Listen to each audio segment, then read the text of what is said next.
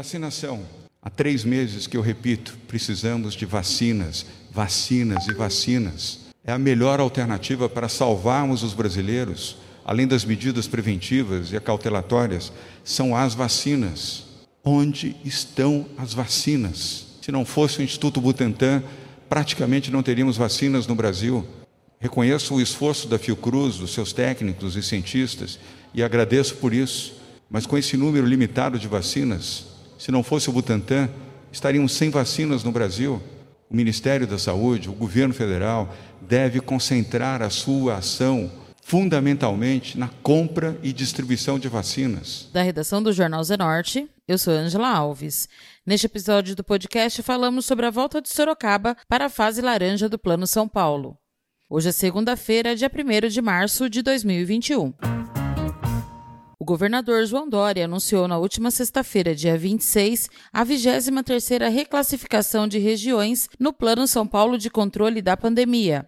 Antes do anúncio das fases, o governador fez um desabafo sobre a segunda onda do Covid e a atuação do governo federal. Ouça o que disse o governador. A segunda onda está sendo potencialmente mais trágica que a primeira. Este é um fato, e um fato triste também. Por isso, peço que todos que estão nos acompanhando aqui em São Paulo sigam o toque de restrição e as orientações do Plano São Paulo. Não é razoável e nem há compreensão para aqueles que negam a gravidade da atual situação, sejam eles homens ou mulheres da área pública, sejam eles de qualquer setor ou a população de maneira geral, especialmente os jovens. Eu quero aqui fazer mais uma vez um apelo.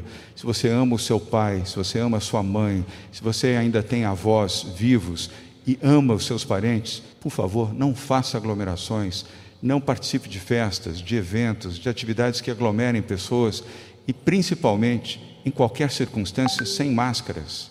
Não façam isso. Em nome do prazer, da diversão, de um olhar, de um beijo, de um encontro. Pode ser um encontro com a morte. Talvez não a sua, mas de alguém próximo a você.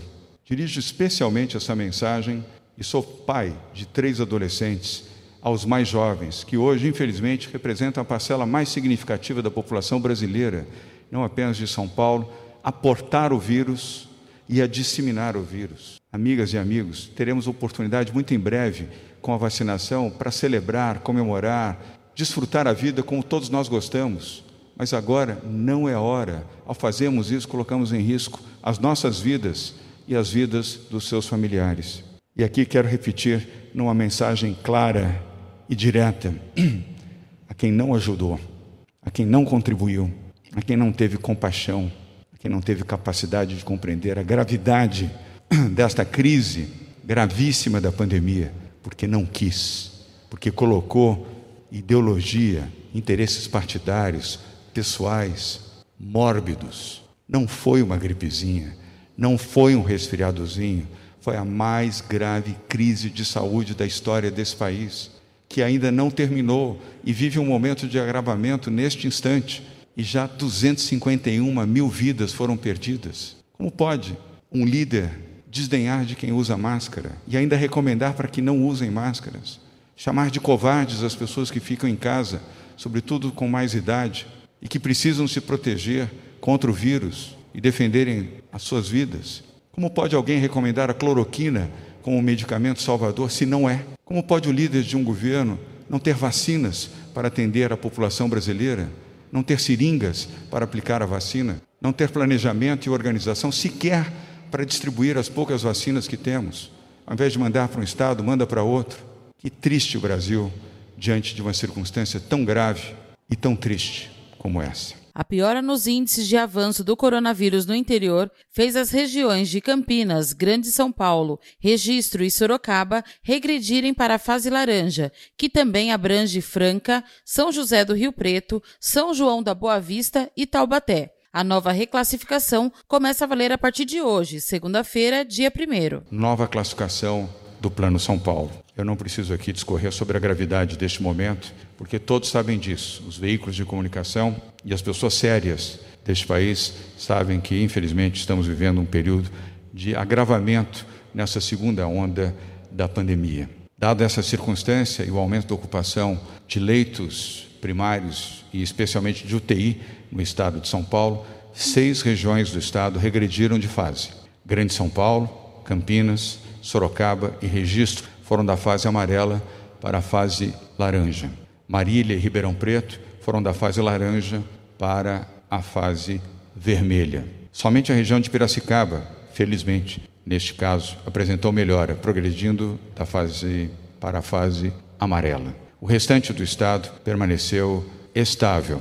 Na etapa laranja, o funcionamento dos serviços não essenciais é limitado a até 8 horas diárias, com atendimento presencial, máximo de 40% da capacidade e encerramento às 20 horas. O consumo local em bares está totalmente proibido. Mais de 70% da população do estado está na fase laranja. Desde a última reclassificação, no dia 19 de fevereiro, na fase laranja, a venda de bebidas alcoólicas em lojas de conveniência e restaurantes passa a ser permitida das 6 às 20 horas. João Gabardo, coordenador executivo do Centro de Contingência da Covid-19, fez um desabafo e mostrou sua indignação contra aqueles que minimizam a situação e fazem aglomerações. É, esse dia, para mim, é muito significativo.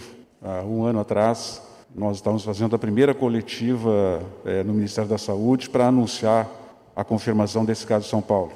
Eu lembro que nessa coletiva estava presente o ministro Bandetta, eu, secretário German, Dr. Paulo Menezes e mais os presidentes de Conas e Conasems. E, governador, eu sinto hoje uma, um misto de sentimentos, tristeza e de indignação. Tristeza porque um ano depois de anunciar o primeiro caso confirmado, nós tenhamos mais de 250 mil pessoas que foram ao óbito. Indignação pelas pessoas que nesse período tentam minimizar a gravidade da situação, tentam encontrar soluções mágicas que todos sabem que não funcionam, e principalmente indignação porque nós ficamos aqui os últimos últimas semanas pedindo para que as pessoas é, não fizessem aglomerações no final do ano, que as pessoas não fizessem aglomerações nas praias, que as pessoas não fizessem aglomerações no período de carnaval. O que se vê é que essas pessoas elas riram é, de todas essas riram das recomendações que foram dadas. E elas são responsáveis, principalmente organizadores desses eventos, são responsáveis por esses números que o secretário Jean vai mostrar logo adiante. Eu acho que essas pessoas deveriam, além de serem punidas com multas, prisões, elas deveriam receber uma punição de um serviço comunitário. Essas pessoas deveriam ficar durante uma semana dentro de um hospital que atende pessoas com Covid. Durante uma semana, elas deveriam acompanhar o sofrimento das pessoas em respiradores, pessoas que não conseguem absorver o oxigênio necessário pelos seus pulmões. Eu acho que essas pessoas deveriam ficar durante uma semana acompanhando mais de 1.500 óbitos que acontecem diariamente. Talvez essas pessoas, durante um bom tempo, teriam uma dimensão melhor do seu comportamento errático irresponsável e que causam isso que a gente está vendo hoje. Se todos fizessem a sua parte, esses números não seriam esses números. Nós teríamos uma outra realidade. Infelizmente, a gente não consegue ainda convencer a todos que o comportamento que eles tiverem vai ter como resultado esses números que a gente está apresentando hoje. São vários estados no país, a região sul, na sua totalidade, hoje apresentando situações de absoluta falta de atendimento, de colapso no sistema de saúde. A região sul provavelmente tenha a melhor organização, maior número de leitos, tinha antes da epidemia, para atendimento de pacientes em unidade de terapia intensiva. Então é isso, governador. Eu acho que hoje é um dia muito triste para todos nós. Estarmos aqui há um ano e ao invés de nós termos apresentado melhoras, a gente, cada dia que passa, está piorando a nossa situação. Todos os protocolos sanitários e de segurança para os setores econômicos devem ser cumpridos com rigor. Prefeituras que se recusam a seguir as normas estabelecidas pelo governo do estado ficam sujeitas a sanções judiciais. Patrícia Ellen, secretária de Desenvolvimento Econômico, falou sobre a nova reclassificação. Reclassificação do plano, né, os indicadores que comprovam é, o que o Dr. Gabardo, o Dr. Paulo disseram sobre o agravamento da pandemia no estado de São Paulo. Nós alcançamos agora uma ocupação média eh, de leitos acima de 70% e uma piora grande em algumas regiões específicas. Vemos a região de Marília e a região de Ribeirão Preto chegando a uma taxa de ocupação de leitos de cerca de 80% em ambos os casos, e com isso, ambas as regiões estão passando para a fase vermelha do Plano São Paulo. Nós temos também a região da Grande São Paulo, a região eh, de registro, Sorocaba e Campinas, que ultrapassaram o marco de 70% e com isso estão passando para a fase laranja do Plano São Paulo. E tivemos uma região que melhorou, que é a região de Piracicaba, que passa, avança da fase laranja para a fase amarela. Mas nós tivemos seis regiões que estão regredindo no plano São Paulo, devido exatamente a essa piora que foi descrita por todos nós. Com isso, a nova reclassificação, é, a 23ª reclassificação, traz o mapa como está, as regiões que eu não mencionei se mantêm como estão, mas é um mapa onde nós temos mais de 70% da população na fase laranja. Então, todos os pedidos de restrição de circulação, de horários, eles passam a ser ainda mais importantes e nós estamos falando de uma necessidade é, lembrando como funciona a fase laranja, todos os estabelecimentos que funcionam na fase amarela podem funcionar na fase laranja, mas com uma restrição de horário que não é até as 22, passa a ser até as 20 horas. Na próxima página, para relembrar, na fase laranja, então, funcionamento permitido de todos os setores, com 40% de ocupação, 8 horas por dia, e nós temos aqui a proibição de atendimento presencial da função bar. Bares podem operar como restaurantes com o acompanhamento da refeição. Muitas perguntas foram feitas nos últimos dias com relação a isso. Nós precisamos diferenciar. Me perguntaram sobre pessoas em transportes, nas ruas. Quem está na rua trabalhando ou procurando emprego está de máscara, está com medo, está preocupado com a pandemia e respeita os protocolos. Quem está na rua porque não precisaria estar, geralmente está mais distraído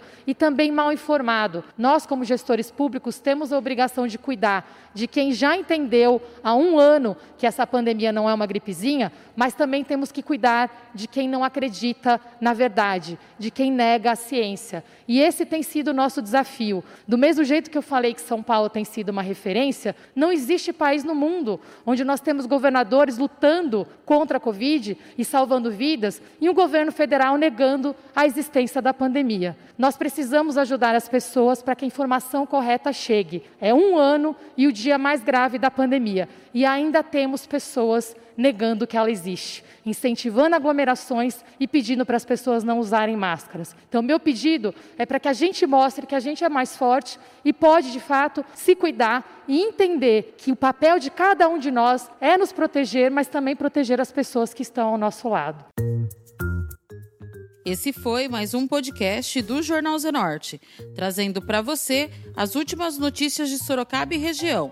E nós voltamos amanhã com muito mais notícias, porque se tá ao vivo, impresso ou online, tá no Zenorte.